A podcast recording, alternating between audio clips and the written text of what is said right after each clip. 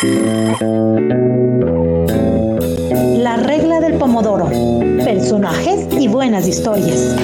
Con César Ricaurte. Amigas y amigos, bienvenidos a La regla del pomodoro. Soy Paul Zamora, periodista de Fundamedios. Mandamos un caluroso saludo a César Ricaurte, que por temas de salud, por problemas de salud, a última hora no nos va a poder acompañar en esta ocasión. El tema de este programa, que por cierto es el primero de este 2022, es Millonarios, Sobornos y toda la trama de la venta de diario El Comercio en Ecuador. Para hablar de este tema, tenemos a destacadísimos periodistas que trabajaron en este medio de comunicación. Tenemos a Arturo Torres, quien actualmente es periodista y editor del portal Código Giro. Bienvenido a esta charla, Arturo. También tenemos a Byron Rodríguez, quien es periodista y escritor, jubilado de Diario El Comercio, donde trabajó durante 26 años como editor de cultura, también fue editor de crónicas y editor de algunas revistas dominicales. Fue cronista, viajero en Ecuador y otros países, dictó clases de escritura creativa en Diario El Comercio y en la Universidad Andina Simón Bolívar. Asistió a un curso de géneros periodísticos en Diario El País de Madrid también. Bienvenido a esta charla, Byron. Muchas gracias, eh, eh, Paul, eh, querido Arturo, dos compañeros de Diario Comercio. Me, siento muy feliz por participar con ustedes. Muchas gracias, estimado Byron. Iniciamos este programa con un poco de información de contexto. Una reciente investigación de Fundamedios reveló que los hermanos Vinicio y Fernando Alvarado, funcionarios del correísmo, ofrecieron facilidades a Ángel González, quien es conocido como el fantasma, para adquirir Diario El Comercio. Además, se expuso que el empresario solicitó expresamente al correísmo excepción en la ley orgánica de comunicación para que los extranjeros puedan ser dueños de medios de comunicación en Ecuador. En el año 2015 se concretó la adquisición del 94.4% de las acciones de Grupo El Comercio de Quito por parte de Telecomunicaciones Globales de Entretenimiento Televisivo Telglovisión SA, una empresa vinculada al magnate mexicano-estadounidense Remigio Ángel González. Para entonces, Rafael Correa Delgado, actualmente prófugo de la justicia tras ser sentenciado dentro del caso Sobornos, era presidente de la República y en su gobierno figuraban Vinicio Alvarado y Fernando Alvarado, quienes, según la investigación de Fundamedios, fueron los enlaces para que el correísmo permitiera la adquisición del periódico local por parte de un extranjero. Para la investigación se realizaron entrevistas a ex colaboradores de González, empresario cuya fortuna en el 2006 se calculó en 2 mil millones. También se eh, y también acumula medios de comunicación en varios países, generalmente a través de terceras personas. También se analizaron varios documentos y transacciones. Ahora abrimos el debate y preguntamos a Byron y a Arturo. Desde su perspectiva, la venta del diario El Comercio, que como lo revela esta información, fue promovida por los hermanos Alvarado para mantener el control ciertamente de las líneas editoriales. Ustedes, especialmente Arturo, que, que pudo estar en el diario durante esto, ¿sintieron un cambio de línea editorial? ¿Cómo creen que se dio este proceso? Muchas gracias. Les escuchamos. Bueno, gracias, gracias Paul. Creo que la... O sea, es importante tener en cuenta el contexto, ¿no? Eh, en las redacciones, eh, en cualquier redacción, siempre hay unas, hay, constantes choques, discrepancias sobre cómo poner en escena los temas editoriales, las investigaciones, la información que se genera. Y me parece que lo que estos acuerdos eh, que, de los que se habla de, respecto a, estos, estas transacciones con los hermanos Alvarado y el, el, propietario del diario El Comercio, evidentemente no fueron conocidas por la redacción. Eh, yo cuando estuve al frente de, del, del diario en, en, la mesa central y antes como editor de investigación y eh, en la sección judicial es interesante ver cómo eh, siempre hubo un respeto de la directora del diario cuando yo empecé en Diario El Comercio en el 2000 más o menos había un respeto absoluto a la línea editorial de, la redacción, no había ninguna injerencia. Eh, yo viví eso desde el inicio y durante muchos años. Eh, hubo un cambio, ya luego en el 2014, evidentemente la situación había cambiado cuando se vendió el diario al, a, a González, ¿no es cierto? Pero nunca hubo ninguna intención de decir, bueno, este tema no se publica o este sí se publica.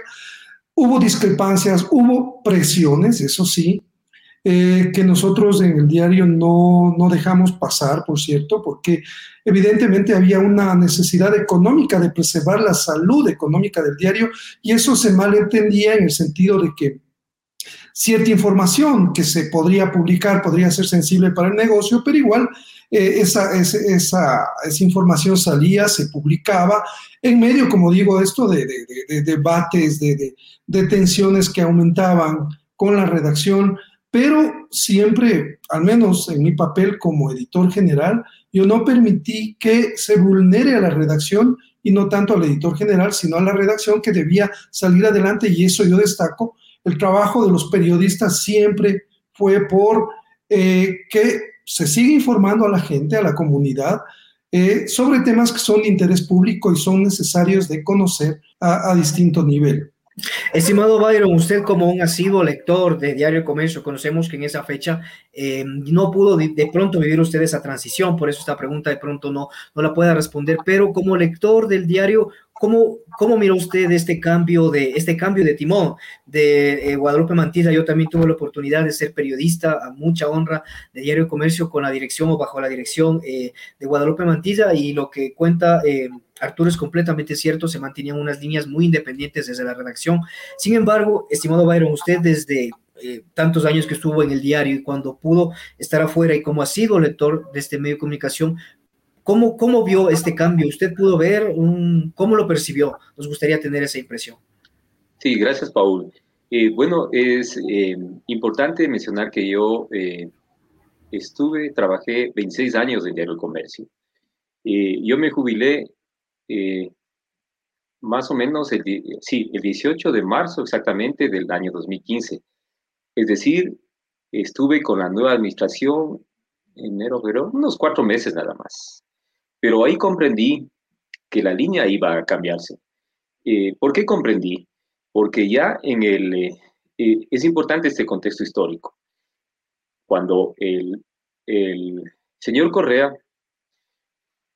eh, estableció la nueva ley de comunicación, la ley Mordaza, que realmente nos amordazó a toda la prensa del Ecuador. Es decir, eh, fue ya complicado sacar investigaciones, excelentes investigaciones, que por ejemplo la realizaba Arturo Torres y, con su equipo, por supuesto. Y cuando salió la nueva la ley Mordaza, eh, comprendí que el del presidente, del expresidente Correa, era afectar a los medios, arrinconarles. Por eso siempre decía prensa corrupta. Eh, eh, ahora esa frase todavía resuena en muchos ámbitos, por supuesto. Y lo más importante eh, fue cuando yo estaba de editor de turno, porque estuve 16 años como editor de turno de fin de semana, por supuesto. Y el 2007 fue la primera vez que el señor Correa rompió los periódicos y fue en una sabatina de, de Riobamba. Entonces ahí comprendí que nos va a afectar, que nos va a molestar. Y eso, y eso fue muy claro. Eh, bueno, es importante conocer que al universo casi les lleva al Estado eh, por el juicio. Y yo pienso, y con muchos amigos coincidimos, que a diario el universo le iba a llevar a, eh, a, hacer un periódico estatal, como, como lo hizo con el Telégrafo, y, a muchos medios incautados. Por suerte hubo una presión internacional para que eh, al universo ya dejen de, de, seguir el juicio, bueno, ya le siguieron juicio y todo, que ya dejen de afectarle. Y conocemos que el expresidente Barack Obama de Estados Unidos, eh, la Unión Europea, le protegió al, al expresidente, le, le, eh, disculpa, lo, lo, que quería decir es que le presionó al expresidente Correa y le perdonó, entre comillas, del universo. Después le afectó a diario La Hora. Ustedes saben que le quitó publicidad, eh, los libros y todo. Entonces, eh, brevemente le explico, eh, te explico, Paul y Arturo y a, y a, los, al público que nos está viendo, que cuando hubo una buena investigación, cuando el comercio sacó una investigación sobre el precio de la Coca-Cola, de la hidroeléctrica Coca-Cola Sinclair, el comercio tituló un déficit en la Coca-Cola de la, hidroeléctrica. Eh, esta obra tiene 600 millones de déficit. Inmediatamente conocemos que los señores de Alvarado, por la ley de comunicación, enviaron una página diagramada y dijeron, es falso o no hay déficit en, la, en, la, en la obra Coca-Cola Es decir, los Banco Alvarado mandaron ya el diseño, eh, eh, todo, y también en la primera página seis líneas, ya diagramada. Sinceramente, eso fue para mí, para nuestros compañeros, una humillación. En segunda página ya envió todo y publicamos. Eh, él es editor y sí, no, no, no quiero decir el nombre del editor. Simplemente sacó una, un breve reclamo cuando debía haber reclamado que sí tenemos todos los documentos, las grabaciones, todo. Es decir, que hicimos una gran investigación. Ese es un, contexto importante. Y ahí, después de, que sacaron esta, eh, más bien dicho que el comercio sacó todo lo que mandaron los hermanos Alvarado, especialmente el señor Fernando Alvarado, ahí comprendimos la presión que estaba ejerciendo el gobierno y los señores Alvarado. Y al parecer le estaban eh, presionando. Eh, eh, parece que alguno tiene algo que comentar al, respecto. Sí, sí, sí, está bien. Sí. Gracias. Gracias, Paul. Es, es, un buen punto el que plantea Byron sobre una nota que se publicó respecto a todos los problemas que, que vivíamos por las secuelas de, Coca-Cola Sinclair. Lo que pasó es que a partir de la ley de comunicación, recordarán ustedes que todos los medios estaban obligados a publicar rectificaciones o, que, llegaban a los medios con sin razón. Entonces tenías la obligación de publicar la rectificación en el mismo espacio, ¿no es cierto? Y esa fue una de las técnicas perversas del correísmo, cuando te obligaban a publicar con o sin motivo. No, olvidemos que también eh, pedías la versión al otro lado, digamos, al gobierno sobre un tema y no te daban, los ministros no hablaban, a propósito precisamente para luego empapelarte con la versión oficial que tenías que publicar en el mismo espacio. Este es el contexto. Entonces, ¿qué pasó? Eh, el diario estaba obligado a publicar esta carta, esta aclaración en primera plana y la nota interior igual en el mismo espacio con toda la versión oficial del gobierno que era una obligación de la ley de comunicación. Esto lo que hizo en el fondo es minar a los medios y a los directivos y a los dueños de los medios que no querían tener problemas por cartas permanentes de rectificación, porque en primera plana tengas que publicar las cartas. Sin embargo, en el caso del comercio, mi punto de vista es que en el plano directivo, el presidente ejecutivo de ese momento, Carlos Mantilla, se, mostraba muy dócil, muy complaciente frente a estas cartas, ¿no es cierto? Y desde el lado de la redacción protestábamos porque se asuma una posición editorial de la presidencia mucho más sólida y consistente. Eso no existió. Más bien, de la redacción, por eso se daban las pugnas y las contradicciones y los reclamos, tanto de los editores como de los reporteros que se trasladaban, ¿no es cierto?, sobre cómo debería la parte, eh, en la parte editorial, en la parte de opinión, respaldar a la redacción, y eso no ocurría. Eso no ocurría, pero como digo anteriormente, ahí es que se daban precisamente estas, estas discusiones, ¿no es cierto?, para que se mantenga una línea sólida, que yo creo que sí ocurrió más bien en el caso del universo, donde los dueños y directivos acompañaron de una manera mucho más sólida la redacción, lo que no ocurrió en el caso del comercio, que me parece que es una experiencia que hay que recoger y aprender de ella entendiendo que vivíamos un contexto de crisis económica. Se había deteriorado ya desde el año 2010, 2011. Eh, eh, las cifras del comercio ya estaban en picada como muchas otras de otros medios. Entonces, lo que se procuraba equivocadamente desde mi punto de vista es cuidar básicamente las cifras y el negocio para preservar evidentemente los empleos de, de, todo el personal. Pero tú tienes por el otro lado un deber que es el periodismo, la información, que tiene que estar al frente, ¿no es cierto? Y ese es el debate que precisamente saca a la luz este problema y esta crisis que vivió y que vive pues el, el comercio durante tanto tiempo. Muchísimas gracias Arturo y Byron por estas reflexiones eh, que en realidad nos hacen comprender un poco cuál es el ambiente que se vivía en la redacción, que de pronto es algo muy desconocido, es uno de los secretos mejores guardados muchas veces de los, de los medios de comunicación. Eh, vamos a seguir y les voy a seguir comentando un poco sobre esta investigación que realizamos y ahora viene una parte, se puede decir, es el meollo de la investigación. Según la fuente a la que accedió Fundamedios, los hermanos Alvarado sugirieron a Ángel González la compra del comercio. Para animarlo, la misma fuente señaló que los funcionarios le ofrecieron pauta oficial los nuevos medios impresos, contratación de servicios de imprenta, un nuevo canal de televisión, que por cierto fue una de las exigencias del fantasma para comprar el comercio. Actualmente ese canal es Televicentro, así como la regulación y entrega de ocho frecuencias de radio que están en las manos de eh, Ángel González y del grupo Ángel González actualmente. A cambio, los hermanos Alvarado, eh, Alvarado pidieron eh, parte del control editorial del medio y 530 mil dólares.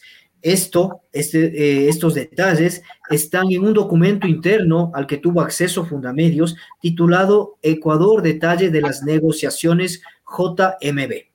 Eh, este documento describe plenamente el pago que se realizó para el caso de Ecuador desde las empresas vinculadas a Ángel González.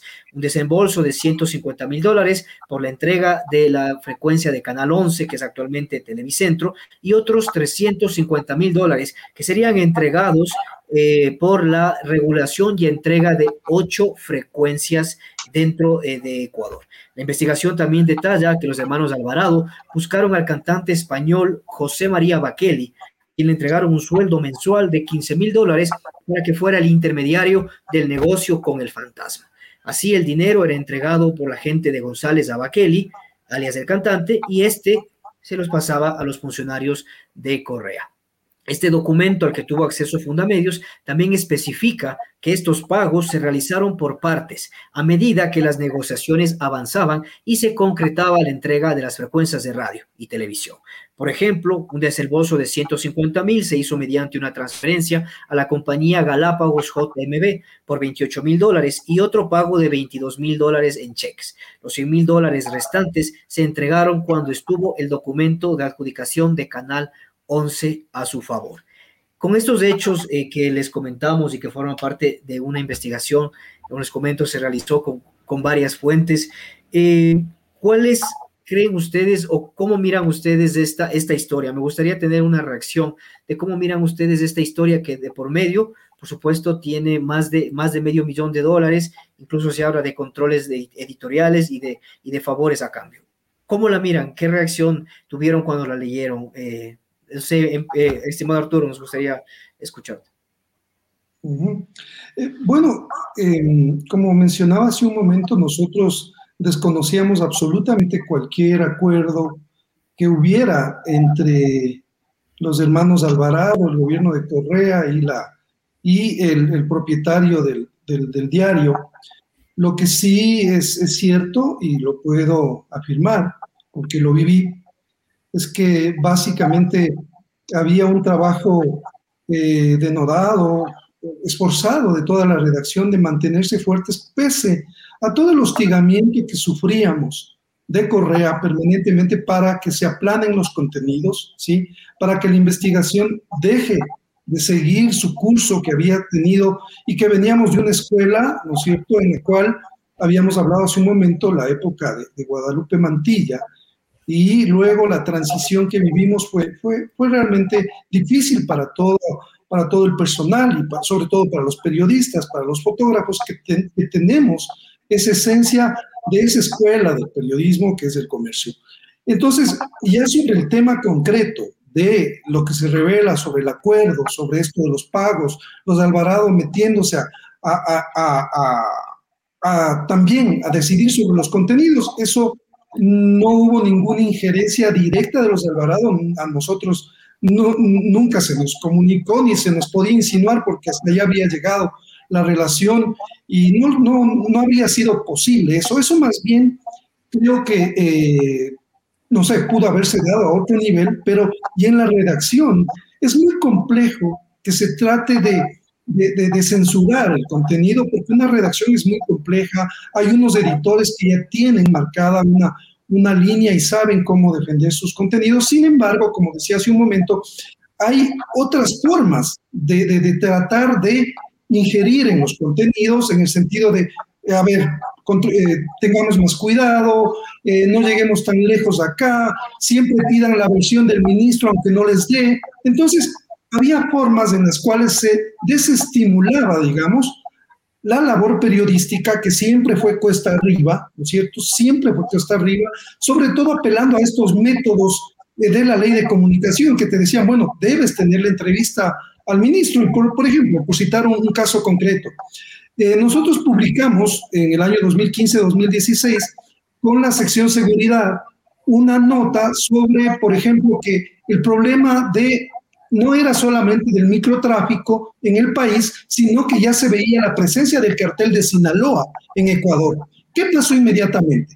El ministro Serrano mandó una carta, ¿no es cierto?, quejándose al diario sobre ese tema, diciendo que no, que aquí no hay problema de carteles, sino que el único problema es el microtráfico. ¿Qué tenías que hacer? Publicar la carta de, de rectificación, de nuevo el mismo procedimiento perverso, y luego, ¿qué es lo que pasaba? Que los ciertos reporteros por temor ya no se querían meter en ese tema, ¿no es cierto?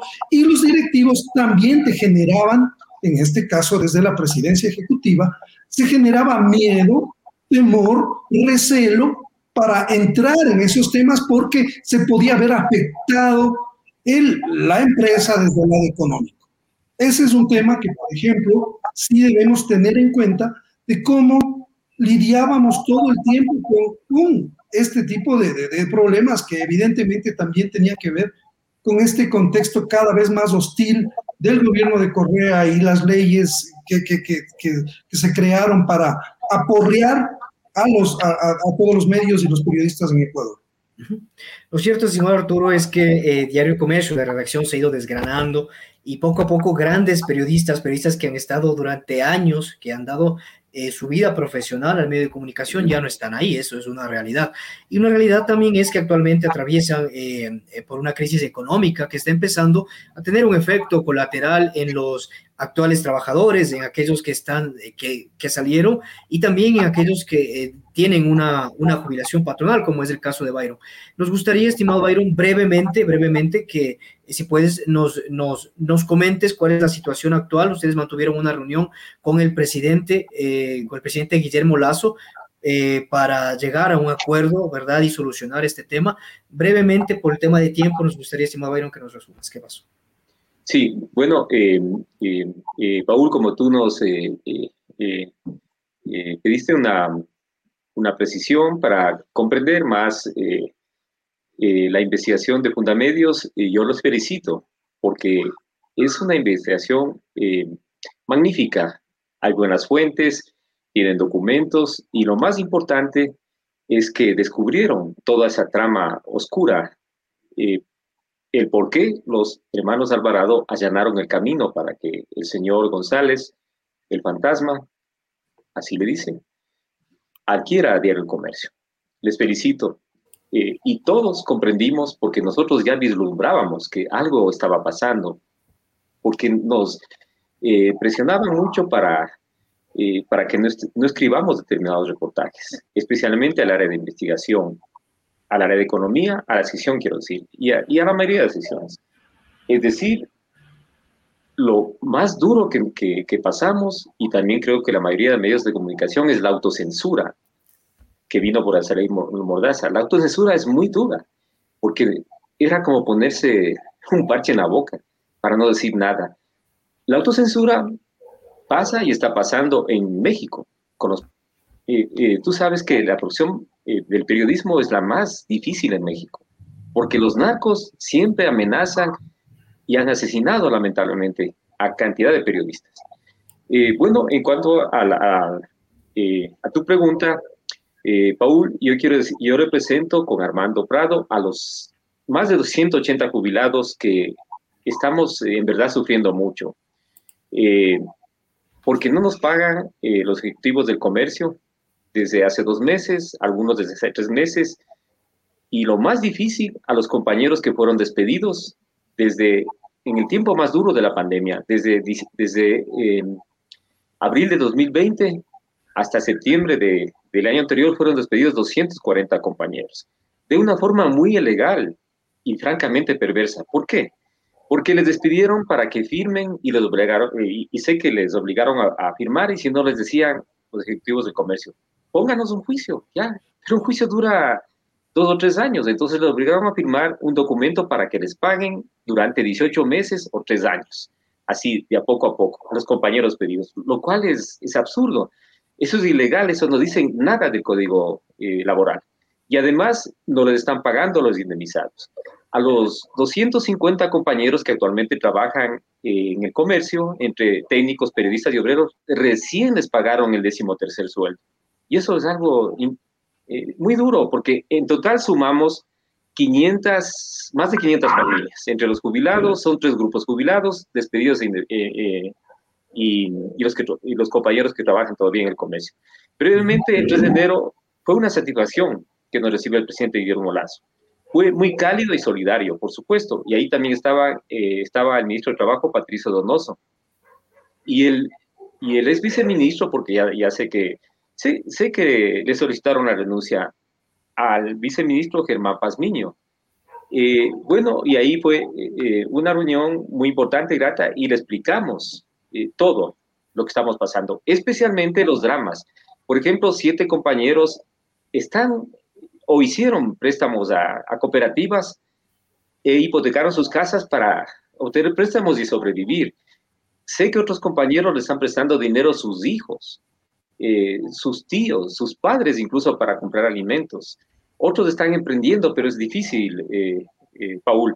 Y lo último que quiero decir que el presidente Guillermo Lazo sí está siguiendo, sí está siguiendo todo este, este proceso para que el señor González nos pague a todos, a los tres grupos. Es decir, el viernes conocí que hubo una importante reunión. asistieron abogados, eh, y representantes del Ministerio de Trabajo. Y ahí estaba, eh, por ejemplo, una señora, una doctora, perdón, María Alejandra Ceballos, la, directora de coordinación de mediaciones del Ministerio de Trabajo. Y también estaba el doctor eh, Guillermo Astudillo, representante del Ministerio de Trabajo para Quito, en Quito quiero decir. Entonces, sí, el presidente Guillermo Lazo, la verdad sí nos está apoyando eso en concreto, porque él se mostró muy sensible. Y doña Guadalupe, perdón, doña eh, María de Lourdes, eh, eh, la, la, primera dama, ella también es una persona sensible y también se sensibilizó. Brevemente, se sensibilizó? Porque José Hernández, que fue nuestro director general, él publicó en Cuatro Pelagatos toda esta historia difícil de lo que estamos sufriendo el presidente y la primera dama, María Dolores Silva, leyeron y ahí nos llamaron a la reunión. Perfecto, perfecto, estimado Byron. Te agradecemos muchísimo también por, por habernos contado un poco parte de esta reunión que se desarrolló eh, a puerta cerrada. Agradecemos también por eso. Vamos a continuación eh, a conocer la pregunta que hicimos a nuestros, a nuestros usuarios, a, a, las personas que nos siguen en redes. Les, les, preguntamos, ¿sabías que la venta del comercio se manejó bajo millonarios sobornos? Las respuestas fueron no, el 56%, sí, el 35%, y no conozco detalles, el 9%. Cabe destacar que este sondeo no es representativo, pero sirve para hacernos una idea de cómo nuestros seguidores perciben este tema. Y bueno, vamos ahora ya a, finalizar este espacio, este encuentro, agradeciendo a, las, a Byron y también a Arturo, que nos, quienes nos han brindado pues eh, esta, estos conocimientos, nos han contado estas historias, ¿verdad?, que sucedieron dentro de la redacción y también la situación actual. Eh, nos gustaría, eh, para finalizar, por favor, que cada uno nos brinde una pequeña conclusión de, de, dos a tres minutos y luego de eso regresaremos para despedirnos de nuestros seguidores. Muchas gracias. Empezamos con Arturo, por favor. Tienes tres minutos. Gracias. Bueno, yo quisiera destacar la lucha de, los trabajadores, de, mis colegas, de mis ex colegas del comercio, como para que eh, se responda con la ley a los compromisos que tiene el señor eh, González con, eh, con esas obligaciones y precisamente más allá de que el gobierno lo haga, que las instituciones cumplan su trabajo. Ahora, sí quisiera solamente dar una reflexión sobre lo que acaba de mencionar Byron y la autocensura. Efectivamente, todas estas cosas lo que de alguna forma también van generando, no solo en el comercio, sino en otros medios, lo que pasó con, con, toda esta época nefasta del correísmo, es la autocensura que generó en los medios de comunicación, en los periodistas, y eso fue evidente también en el caso del mismo equipo periodístico del comercio que fue secuestrado y asesinado. ¿Cuál fue la línea que mantuvieron los medios de comunicación sobre ese tema? ¿Alguno hizo alguna investigación a fondo sobre el tema? En el gobierno de Lenin Moreno. Ninguno. Esa es la realidad. Tuvieron que juntarse grupos de periodistas para hacer una protesta del mismo diario, porque no hubo una opinión frontal de rechazo al gobierno para que entregue la información desde el dueño del, del, diario, desde su representante en el diario, para frentear este problema de una manera pública y exigirle cuentas al gobierno. Y eso es algo que no se puede perdonar. Básicamente, nosotros tenemos que, por la memoria de nuestros colegas que fallecieron eh, infaustamente en el secuestro, eh, o sea, ¿por qué no, hubo coherencia en este tema? ¿Por qué se les abandonó a los familiares? O sea, el periodismo tiene una gran deuda con ese caso. No podemos dejar que eso siga así. Se cometió una infamia, una infamia en este caso, que es un caso icónico del periodismo que ha marcado la senda de lo que está pasando con las coberturas en la frontera. Ya no hay coberturas en la frontera después del secuestro. Los medios dejaron de ir a la zona. ¿Por qué? Porque no se crearon protocolos de seguridad. Pero sobre todo debe dejarnos esta reflexión. O sea, ¿qué deben hacer los medios respecto con sus trabajadores, con sus periodistas, para estimularles a que sigan adelante? ¿Cuáles son los derechos que deben defenderse? ¿Los de sus necesidades económicas o lo de los periodistas? ¿La lealtad con quién está? ¿Con el público, con los lectores? ¿O dónde está el compromiso de los periodistas y de los medios? Estas reflexiones creo que nos quedan eh, sobre todo lo que ha ocurrido alrededor del comercio, pero sobre todo a mí me llama mucho el caso, la atención de lo que pasó con el secuestro del equipo periodístico que hasta ahora sigue impune.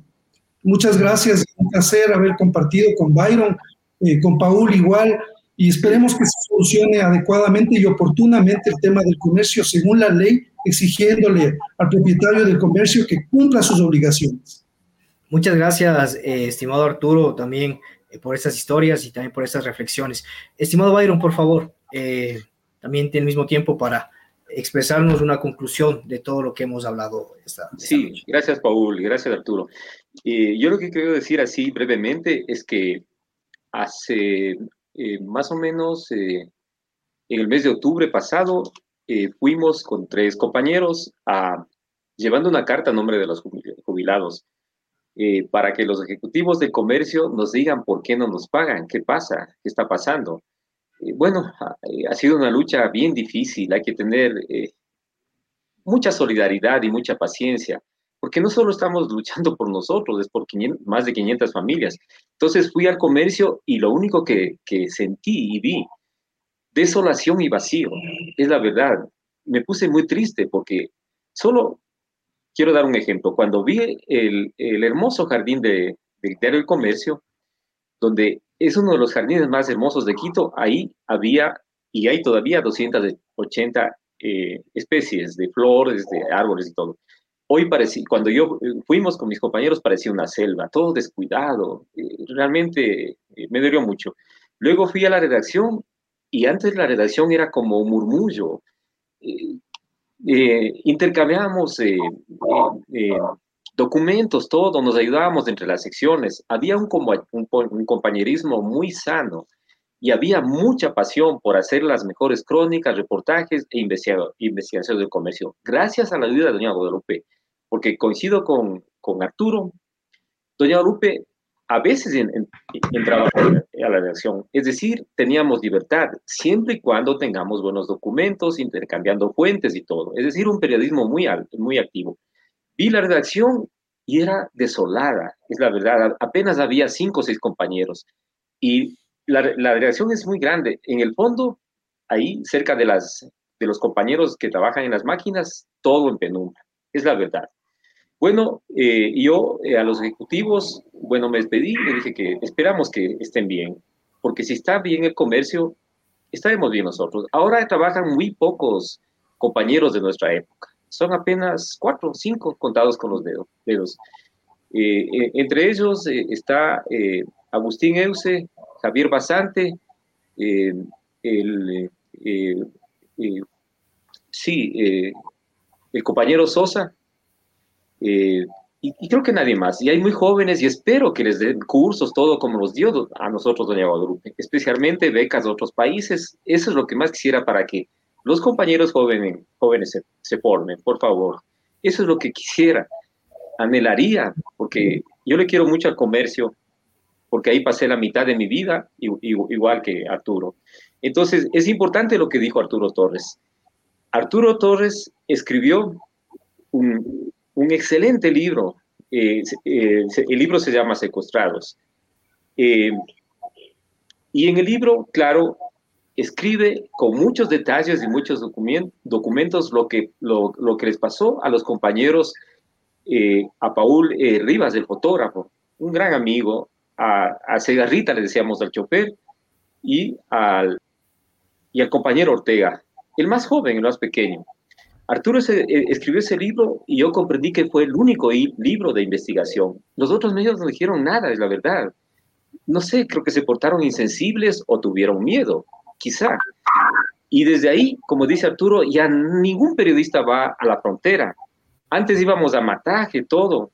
Y por supuesto, con todo, todo resguardo, porque con Arturo y otros compañeros publicamos un libro que se menciona 20 años de reportajes en la frontera, es decir, ahí sinceramente, Arturo, otros compañeros, también Dimitri Barreto, eh, Agustín Euse, la mayoría de los compañeros nos jugamos la vida haciendo reportajes durante 20 años. Entonces, felicito a los medios y también a Arturo por su excelente libro. Paul, muchas gracias. Una, una, una última puntualización. Sé que estás contra el tiempo, pero es importante tener en cuenta una cosa. Eh, los medios hicieron un seguimiento en el caso de, los periodistas del comercio, pero se pudo haber hecho más. Ese caso ameritaba más investigación. O sea, eh, no digo que no se haya publicado en los medios, se hizo un seguimiento noticioso, pero en este caso la sociedad necesitaba que los medios vayamos más allá, que los periodistas tengan más compromiso con este tema. Si hubiera habido una buena cobertura, que se presione al gobierno a actuar y a corregir procedimientos, seguramente no estaríamos viviendo lo que estamos viviendo ahora con el narcotráfico, Paul. No se hizo nada, no se aprendió nada de la crisis de la frontera. Las muertes de nuestros colegas no ha servido para absolutamente nada. No hemos hecho pedagogía, no hay memoria y el gobierno sigue cometiendo errores porque básicamente ese caso sigue en impunidad y básicamente hay un silencio sobre lo que pasa en la frontera norte. Sin duda, sin duda. Solo, unos, tres segundos es una cosa importante. Es importante que nosotros le pidamos al presidente Guillermo Lazo que por favor desclasifique los documentos que están en el Ministerio de Gobierno o en el Ministerio de Defensa. Los documentos de cómo fue el asesinato de nuestros compañeros. Eso es importante desclasificar. Ya es hora de que desclasifiquen. Yo no sé por qué le tienen guardado. Debemos escribir, protestar, hacer reportajes, lo que sea, en todos los medios para solicitar que desclasifiquen los documentos. Y segundo, eh, sabemos, conocemos que el presidente Guillermo Lazo envió una nueva ley de comunicación, que es importante porque ahí establece que los periodistas no, deben ser juzgados eh, con el Código Penal, con el Código eh, Civil, y eso es importante, que difundamos esa ley, para revisarla, para comprender. Y lo último, cuando escribíamos las crónicas, los abogados del comercio, las crónicas, noticias, todos los géneros periodísticos, los abogados del comercio también tenían que revisar para que no cometamos errores, si tengamos documentos, para evitar los juicios. Eso fue algo duro para nosotros. Los abogados se convirtieron en editores, entre comillas, ¿no? Por supuesto. Agradecer eh, a Byron y Arturo quienes con este caso de, los colegas de comercio, con, caso de nos faltan tres y la importancia de la memoria histórica de la lucha y de, decir no a la impunidad, eh, han despedido o han cerrado esta, este pomodoro, este primer eh, pomodoro del año. Recuerden seguirnos en nuestras redes, en Facebook, en Instagram y en Twitter como arroba Muchas gracias y una buena noche.